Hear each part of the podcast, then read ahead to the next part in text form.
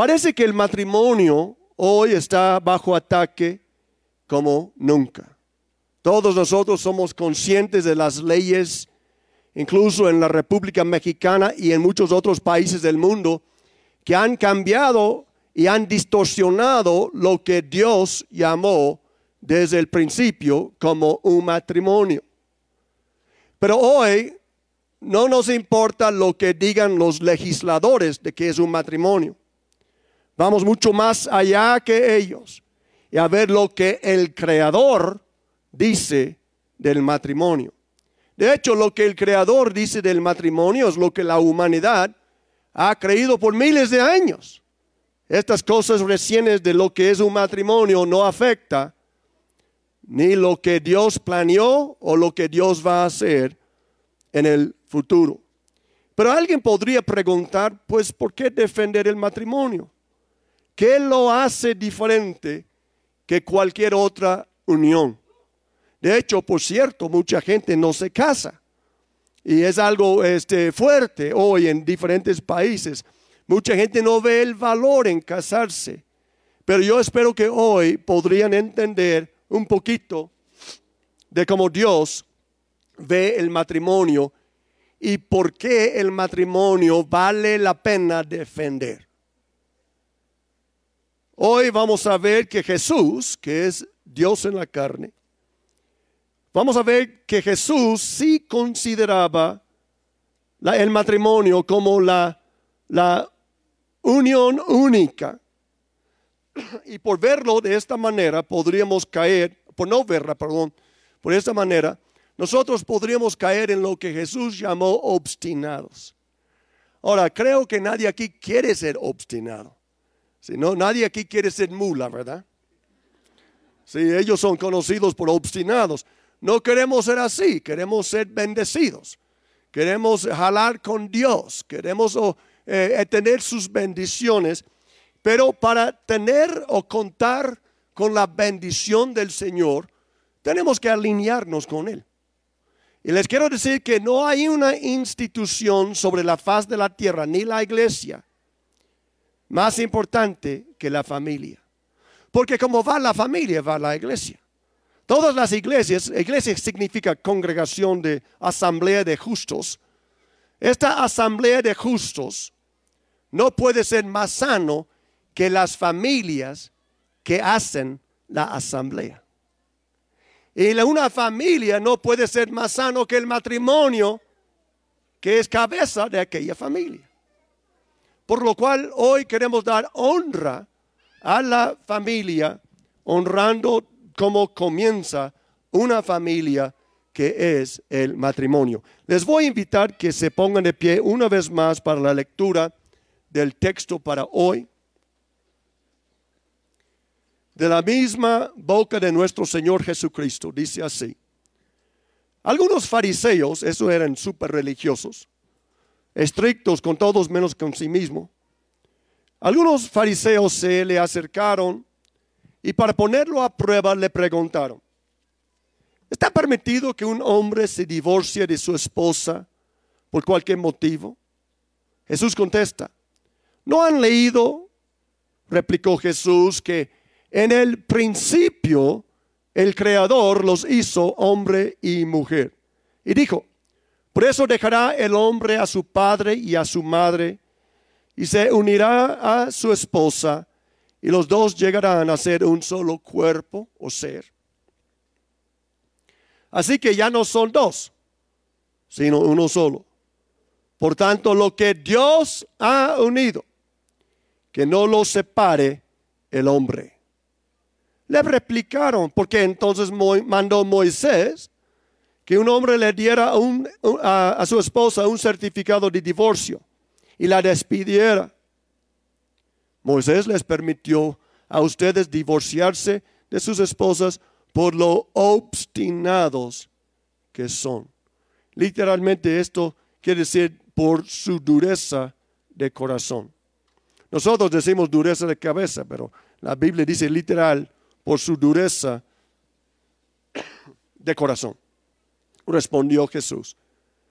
Pero chequen esta última línea conmigo. Pero, de hecho, díganlo conmigo todos. Pero no fue así desde el principio. Las leyes, tal como la ley de Moisés y la ley de México, las leyes hacen muchas cosas, aprueban muchas cosas que Dios no aprueba. Tú puedes ser un buen ciudadano por seguir la ley del país en donde vives. Pero si vas a ser ciudadano del cielo, que la Biblia dice que son los salvos, también tienes que seguir la ley divina. Y Jesús dijo, la ley divina no fue así desde el principio. Les invito a decir conmigo a la palabra de Dios, amén y amén. Pueden tomar asiento.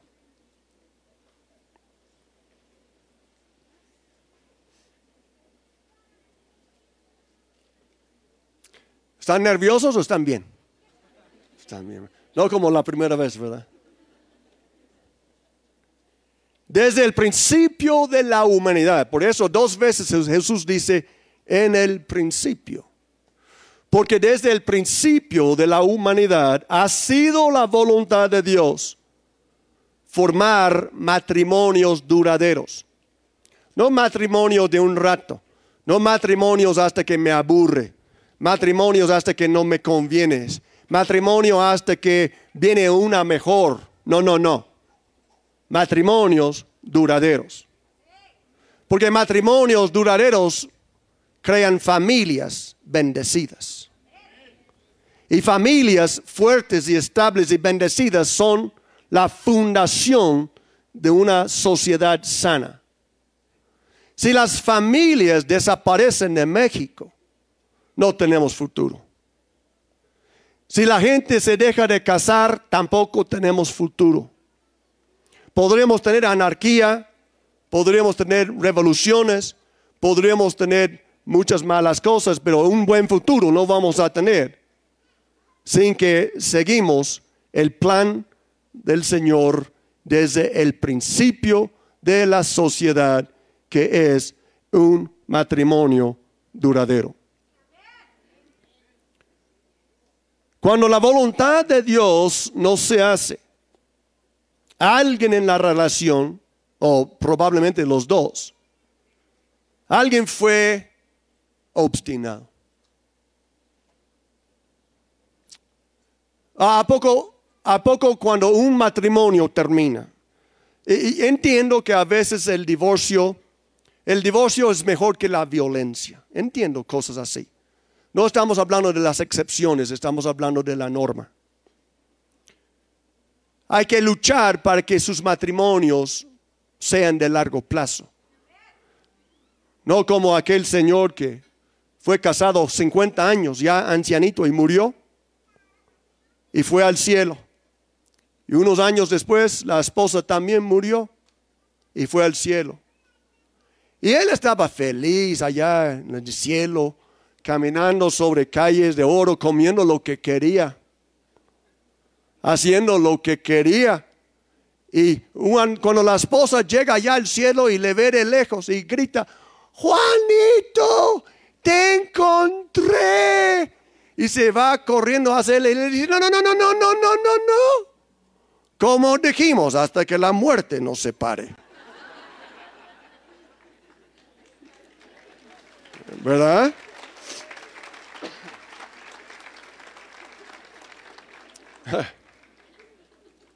A veces, eh, ¿sabes que los matrimonios no deben de terminar en, el cielo, en, la tierra? Deben de terminar en el cielo. ¿Sí? E, y, alguien está bien enamorado, dicen, yo no entiendo cómo va a ser tan bueno el cielo si, si yo y mi vieja no vamos a estar juntos. Pero créeme que vas a estar feliz.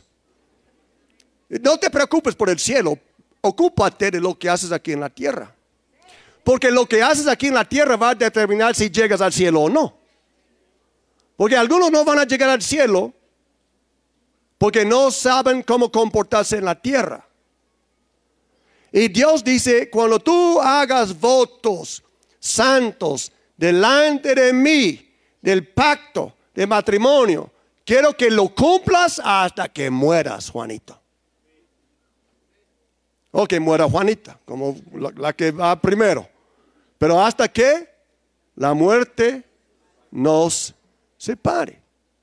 Y cuando esto no pasa, es porque alguien fue obstinado. O el hombre fue obstinado, o la mujer fue obstinada, que es muy raro, ¿verdad? O los dos. Porque a veces decimos, ni tú ni yo. ¿Verdad? Y cuando decimos ni tú ni yo, es que los dos son obstinados. Y sus hijos van a sufrir las consecuencias de su obstinación. Y ellos van a sufrir las consecuencias de la obstinación. No existe la división de un marido y una esposa sin gran daño. Es imposible. A veces uno es víctima, reconocemos. A veces uno es víctima y el otro es causante. Pero aún así, cuando se divide una casa, todos sufren el daño. Entonces, les quiero exhortar ustedes nueve parejas y ustedes afuera que se han casado, que nunca pongan a prueba al Señor su Dios, separando lo que Él ha unido. ¿Recuerdan cuando Satanás tentó a Jesús en el desierto? Si tú eres el Hijo de Dios, convierte esta piedra en pan. Jesús dice, no hay que, no, no, era cuando echaba del, del templo, perdón. No hay que tentar al Señor su Dios. No hay que ponerle a prueba. ¿Y a poco no es ponerle a prueba a Dios cuando nosotros decimos, Señor, yo creía que me iba a responder? Yo creía que me iba a dar gusto, pero ya no la soporto. Entonces me voy a separar de la unión que hiciste, que yo hice delante de ti. Voy a romper los votos que hice delante de ti. Recuerdan que Jesús dijo lo que Dios ha unido. Y aunque si tú dices, no, pues yo creo que el diablo, no Dios que me guió a esta persona. Tú puedes decir eso, pero a Dios nadie le engaña. Y si tuviste una boda cristiana y hiciste votos delante de Dios, estás unido en sus ojos con tu pareja, con tu esposa, tu marido. Y entonces, el divorcio podría ser poner a prueba al Señor. Yo sé que dijiste que no, ningún hombre nos separe, pero yo soy hombre y me, yo nos voy a separar. Dios dice, cuidado con esto, no le pongas a prueba. Lo que Él ha unido, que ningún hombre separe. Y ojo ustedes, cuando miren a una persona casada,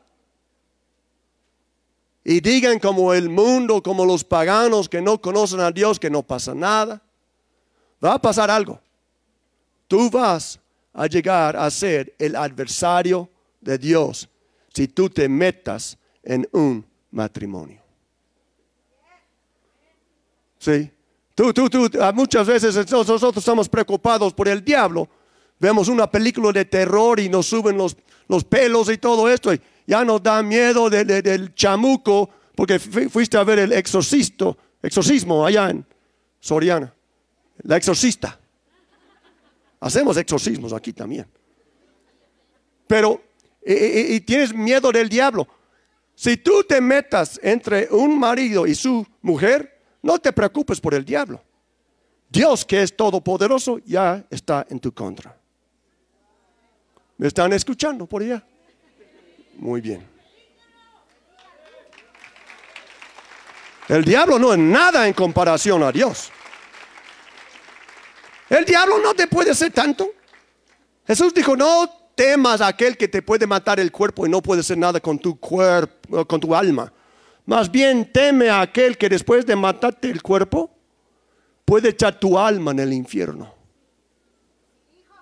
Y cuando un hombre o una mujer se meta entre un marido y esposa, ya se puso frente a frente a un Dios que es un fuego consumidor y Él está en tu contra. Wow, yo no quería decir todo eso, pero a alguien aquí adúltero, Dios te está hablando.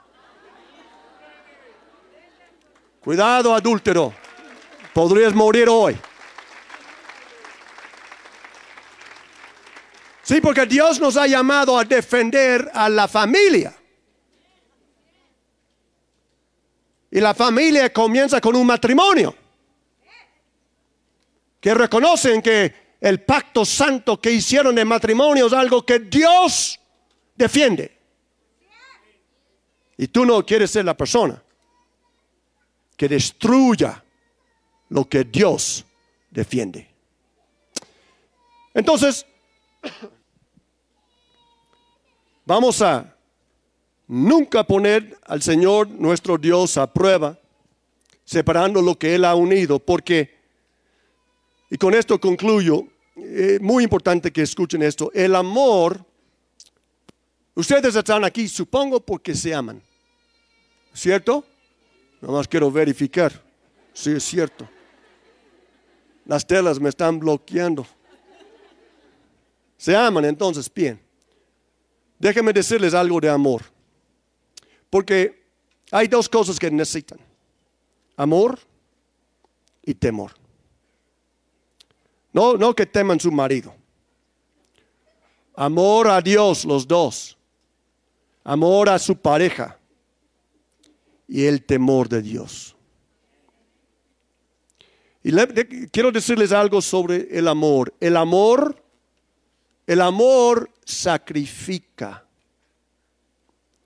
pero el egoísmo exige nada más.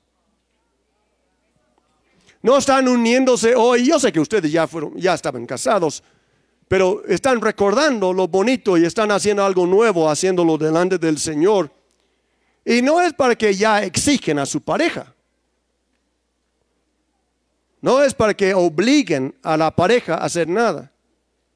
Porque el amor, la esencia del amor, es el sacrificio, no la exigencia. Pero la esencia del egoísmo es la exigencia. Sírveme a mí, sírveme a mí, sírveme a mí, sírveme a mí. Y Dios quiere que entendamos que Él quiere que primero amemos. Ámense los unos a los otros y teman al Dios que es un fuego consumidor. Y no se atreven nunca de las nunca de violar los votos que hoy tomarán. Amén. Palabra de Dios.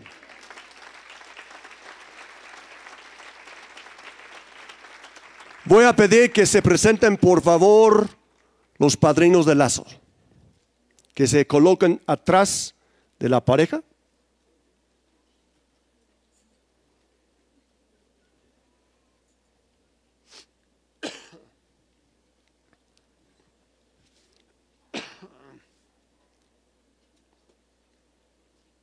Ok, de una vez pueden abrir su caja y colocar el lazo. Vamos a amarrarlos muy bien.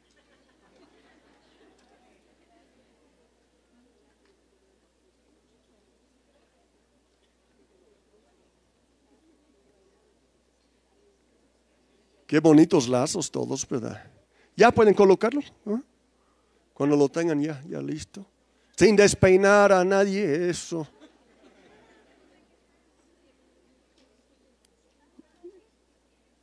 Muy bien. Wow, qué bonitos lazos. Ok, muy bien. ¿Ya todos tienen su lazo? Ok, bien.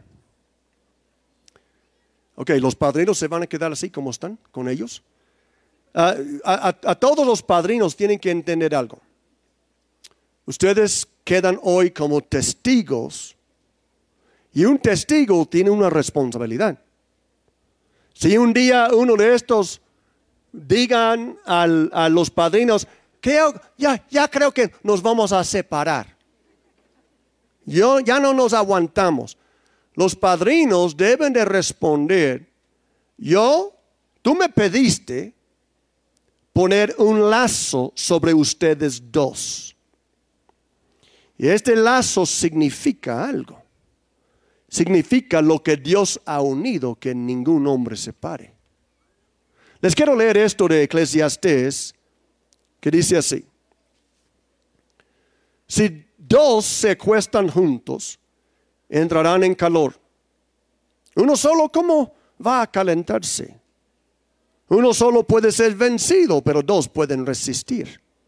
La cuerda de tres hilos no se rompe fácilmente. Wow. Amén.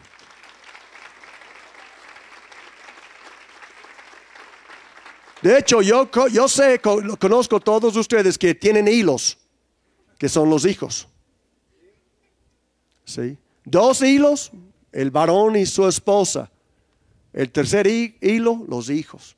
Y a veces hay, algunos de ustedes tienen sogas como con diez hilos, ¿verdad? Bueno, no tanto. Cada, cada, cada hijo tiene un hilo que hace más fuerte la unión entre un varón y su esposa. Pero quiero que recuerden una cosa hoy. El matrimonio es un lazo. Yo sé que van a poner esto, ese lazo donde lo pueden ver y recordar. Pero no lo vean como una cadena. E, el matrimonio no es una cadena. Es una salvavidas. Si yo cayera de barco en alta mar, querría que alguien me echara un lazo una salvavidas. Y sería para salvarme la vida, no para esclavizarme. No crean al diablo y los compadres y los amigos y el mundo que te a veces cuando pasen por un bache y todos vamos a pegar un bache, todos han pegado baches ustedes. Cuando pegamos un bache, no es, por, no es porque tenemos que cambiar el auto, es que tienes que abrir los ojos. ¿Hay alguien que va a cambiar su auto porque pegó un bache? Así de tonto sería de cambiar de esposa porque pegaron un bache. De cambiar un marido porque pegaron un bache. No. La carretera de la vida está llena de baches. Y vamos a pegarlas. Pero no por eso vamos a cambiar de persona. Nos vamos a aferrar Vamos a decir, si tú estás en necesidad, yo soy tu socorro. Y si yo estoy en necesidad, tú eres mi socorro. Dios nos ha unido, no con cadenas, más con ligadas de amor. Una, lazos de amor, una salva vidas. Yo les invito, parejas, que se miren y que digan, mi amor, tú eres mi salvavidas. ¿En serio? Gustavo, ¿lo dijiste? Gustavo. Sí, lo dijiste. Ok, ya Les estoy viendo. Eres mi salvavidas. Dile, no me dejes ahogar. Pues sí. Porque a veces uno no, se, no entiende dónde pisa. Como esas películas que hemos visto, están caminando sobre un lago congelado y eh, eh, eh, el, el, hielo está delgadito y pisan y van, van para abajo. que necesitan? Una salvavidas. Un lazo de amor. Y en un buen matrimonio somos lazos de amor el uno para el otro. Liz y yo hemos experimentado que en las pocas veces cuando estábamos mal, los dos nunca estamos mal al mismo tiempo. Si yo necesitaba ánimo, ella podía echarme el lazo. Y si ella necesitaba ánimo, yo podría echarle el lazo. Y créeme que Dios va a estar con ustedes para que siempre el uno puede ayudar al otro. Amén. Entonces les bendigo. Amén.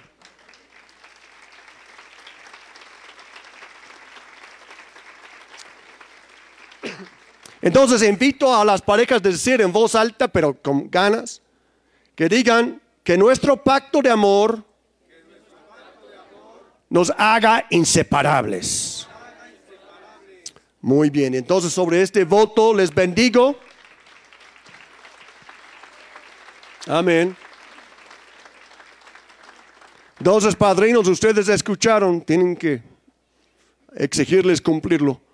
Lo que Dios ha unido, que no lo separe el hombre. Amén. Amén. Muy bien. Pueden retirar el lazo y regresar a su lugar. Padrinos, gracias.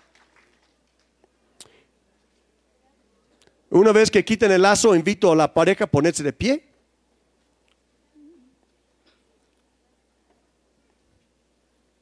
Y se van a presentar los padrinos de la Biblia. Y se van a colocar frente a la pareja. Van a entregar la Biblia al varón. Van a entregar la Biblia al varón, al hombre. Bien. Y antes del voto les quiero leer algo. Jesús dijo estas palabras. Todo el que me oye estas palabras y las pone en práctica es como un hombre prudente que construyó su casa sobre la roca. Por eso el hombre tiene en sus manos la Biblia, porque hombre, Dios no quiere que tu mujer te guíe en las cosas de Dios. Dios quiere que tú construyas tu casa sobre la roca que tienen en la mano, que es la palabra de Dios.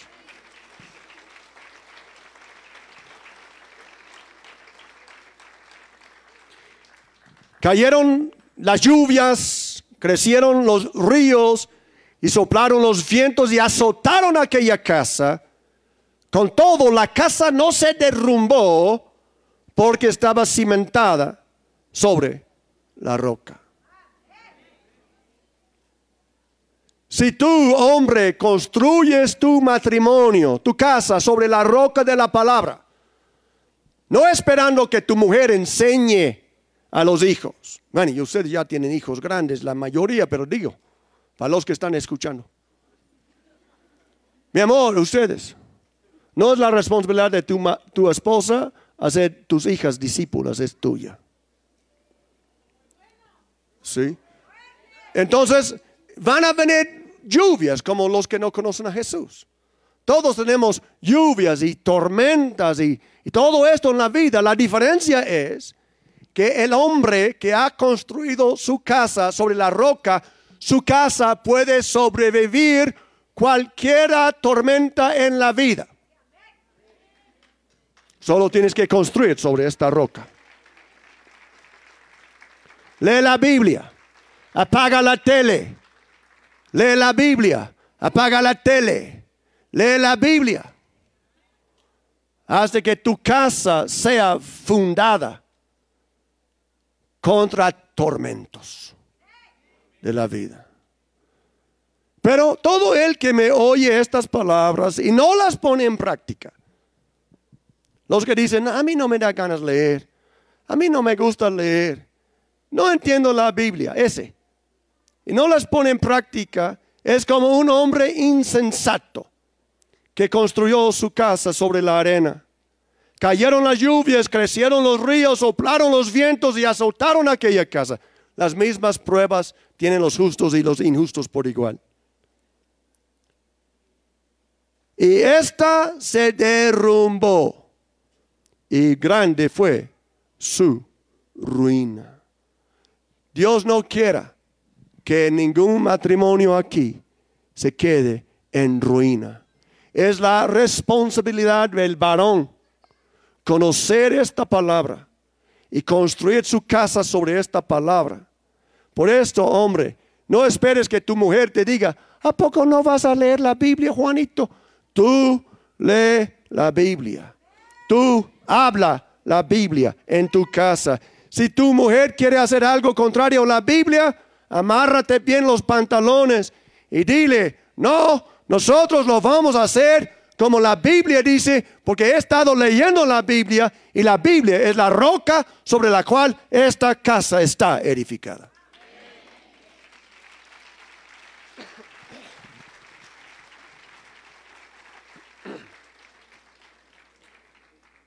Van a decir un voto conmigo. La esposa puede poner su mano también sobre la Biblia. Ya lo hicieron, ¿verdad? Bien.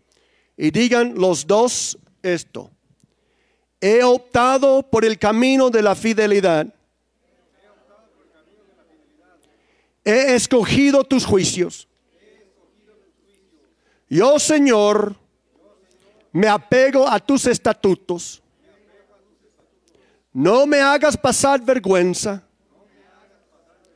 Corro por el camino de tus mandamientos, porque has ampliado mi modo de pensar. Que la palabra del Señor sea una lámpara a sus pies y una luz a su sendero. Amén. Amén. ¿Pueden retirarse los padrinos?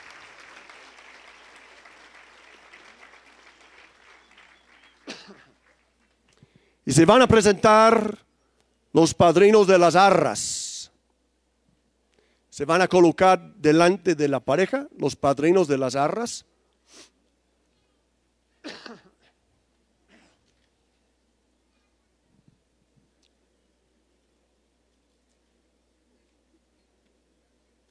Amén. Dicen que la mayoría de los conflictos matrimoniales son por el dinero. O el falta de, me imagino, ¿verdad? Pero Dios no quiere que ustedes discutan por el dinero. Ahora voy a pausar. Padrinos, eh, si quieren, pongan las monedas en las manos del varón. Pongan las monedas, pueden sacarlos de la cajita. Pongan las monedas todas, todo el dinero al mano del hombre. Ahorita vamos a ver cómo termina este asunto. ¿Ya los hombres tienen toda la lana? Muy bien. Así como debe de ser, ¿verdad? Ahorita veremos. Ahora, escuchen pareja, porque ahí dice la palabra del Señor. Más vale dos que uno, porque obtienen más fruto de su esfuerzo. Si caen, el uno levanta al otro. Ay del que cae y no tiene quien lo levante. La sinergia de una pareja piadosa es una fuente de prosperidad. Yo no sé cómo, es la condición de, de cada pareja, pero varón, si Dios te ha dado una mujer que decidió o decidieron ustedes que ella iba a ser ama de casa, Jamás de las jamases debe decir una burrada como ella no trabaja, tú trabajas. De hecho, nada más tienes que cuidar unos niños. Un día y tú vas a decir, Dios mío, mi amor, voy a regresar a mi trabajo de cavar zancas y tú quédate aquí. ¿Verdad? Porque es difícil. Es, es difícil.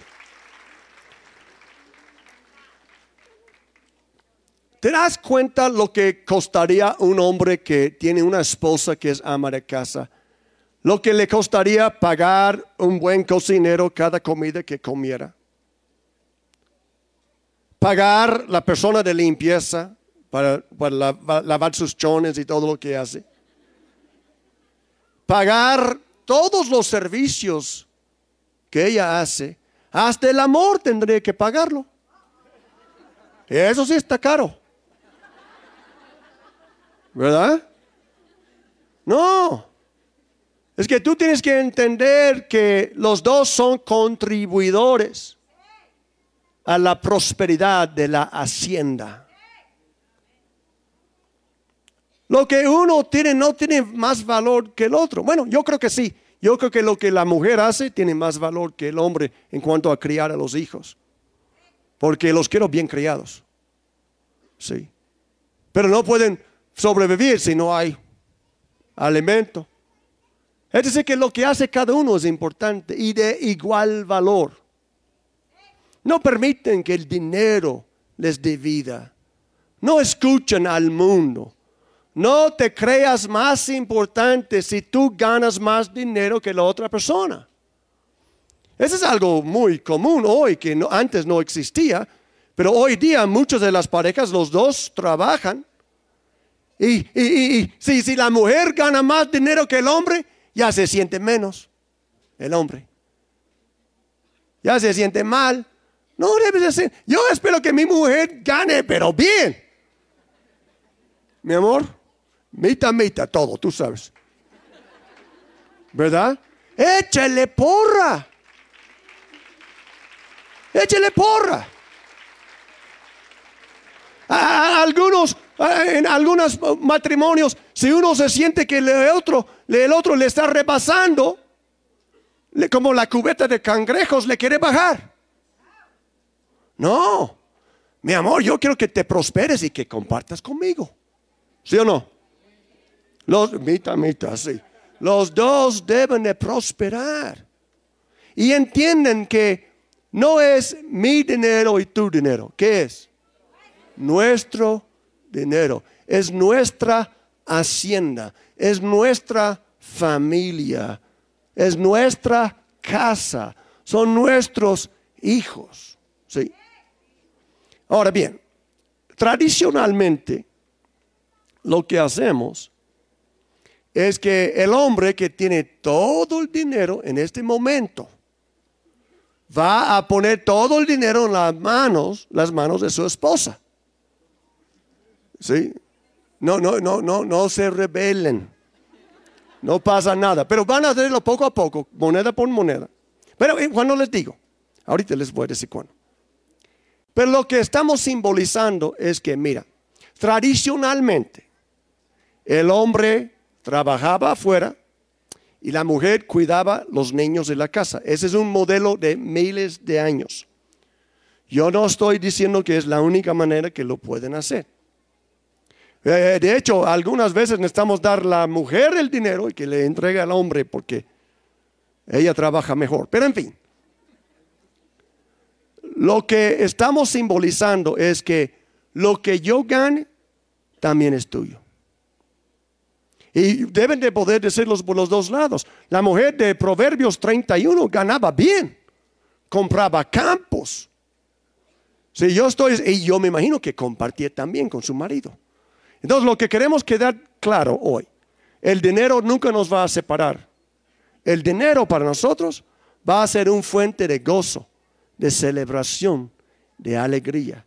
Nunca nos va a separar. Entonces, mientras que los varones van poniendo las monedas en las manos de su esposa, van a decir los dos conmigo que estas arras simbolicen los bienes que ahora poseemos y los que unidos adquiriremos. Amén. Dale todos, eso. Todas las monedas. El hombre dice, ahora voy a tener que pedir mi domingo porque ya tiene todo. Ahora les bendigo con estas palabras. Dichosos todos los que temen al Señor, los que van por sus caminos. Lo que ganes con tus manos, eso comerás gozarás de dicha y prosperidad.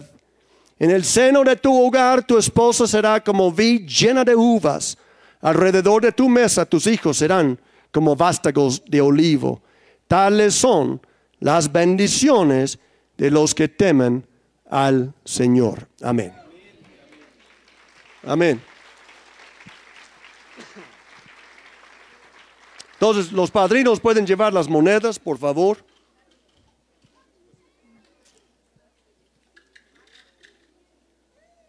Las arras, los, los centenarios. Que sean centenarios para todos ustedes. Ya pueden retirarse. Muy amable. Gracias, padrinos, por la ayuda.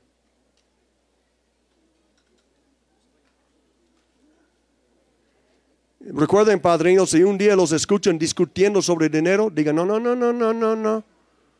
Fui tu compadre allá en la boda, tu padrino, y no hay que permitir que el dinero los divida. ¿Ok? Ahora se van a presentar los padrinos de los anillos. Se van a colocar frente a la pareja.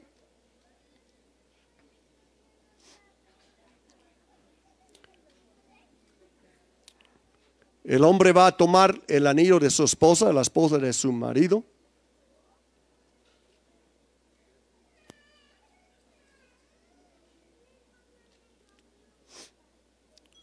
Nada más vas a mantener el anillo en tu mano de tu pareja. El anillo, el anillo de tu pareja, nada más manténlo en tu mano. Ahorita lo vas a colocar cuando te digo. ¿Ok? ¿Listos? La Biblia dice, pero el Padre ordenó a sus siervos, pronto, traigan la mejor ropa para vestirlo. Póngale también un anillo en el dedo y sandalias en los pies.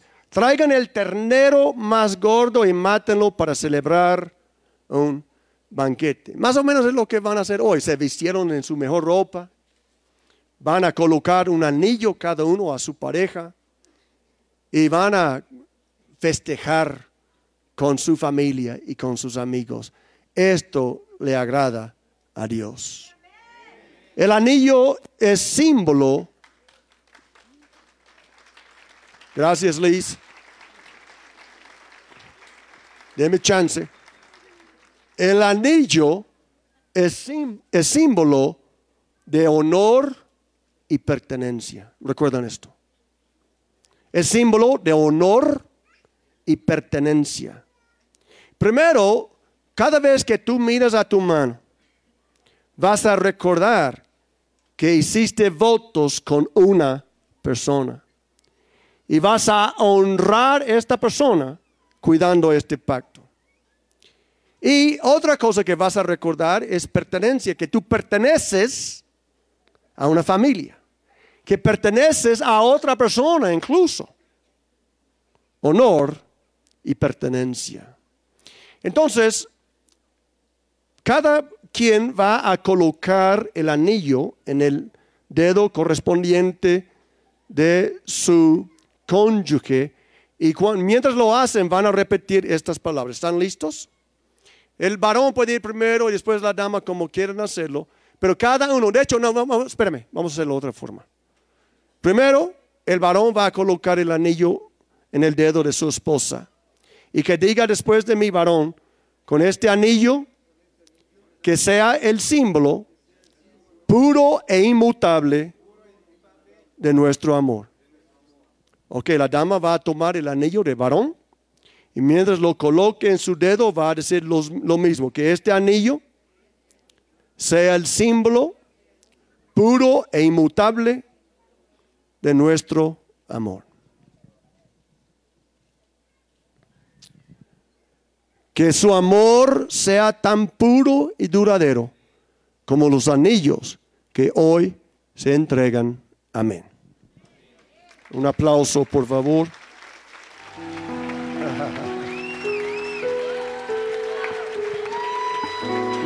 Wow.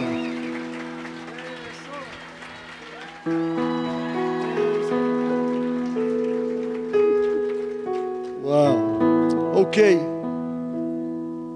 Parejas, yo sé que están cansados tanto de pie, pero tenemos una cosa más. La Biblia dice de hecho, ya se presentan los padrinos, por favor, del río.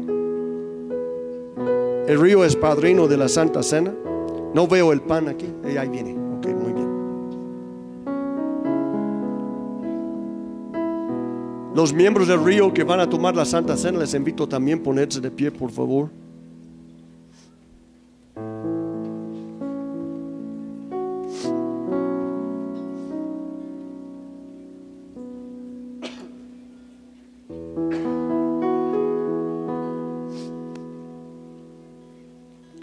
La Sagrada Escritura dice, esa copa de bendición por la cual damos gracias, no significa que entramos en comunión con la sangre de Cristo.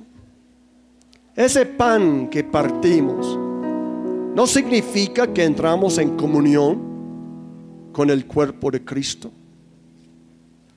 El que se une al Señor se hace uno con Él en espíritu. Cristo amó a la iglesia y se entregó por ella para hacerla santa. Él la purificó lavándola con agua mediante la palabra para presentársela a sí mismo como una iglesia radiante, sin mancha ni arruga, ni ninguna otra perfección, sino santa e intachable.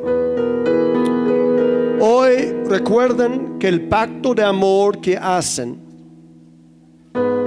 lo hacen como cristianos, gente de pacto. Por eso terminamos con la Santa Cena, para que ustedes recuerden que están sellando los votos que hoy hicieron delante del Señor con el cuerpo y la sangre de nuestro Salvador. Ese es más fuerte que la firma que hicieron delante del juez. Esto se hace delante del Dios Santo. Y Él lo ve y no olvida.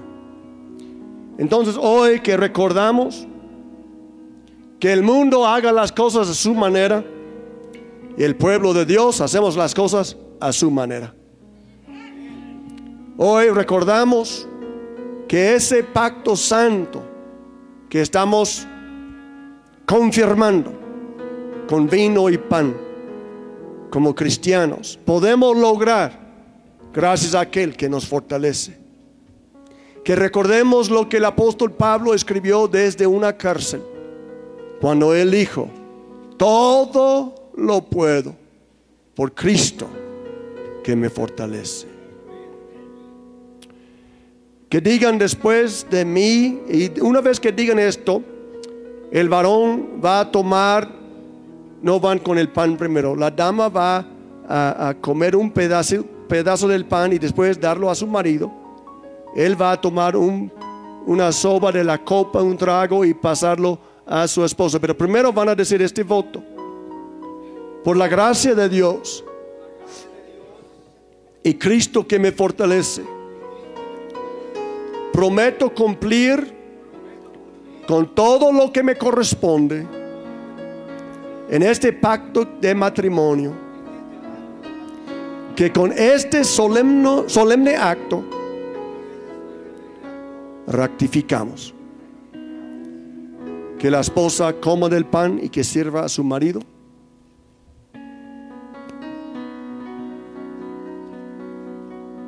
También el pueblo, el pan.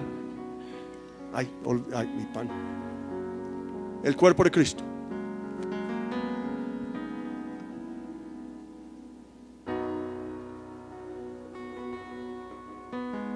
Amén. Que no olvidemos que somos un pueblo santo. La sangre de Cristo.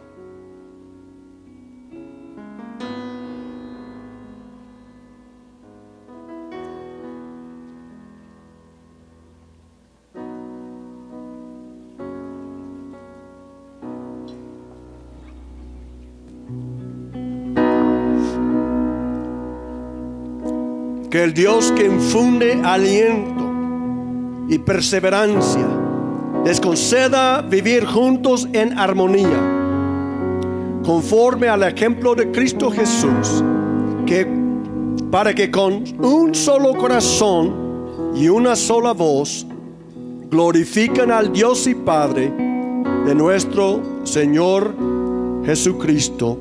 Amén.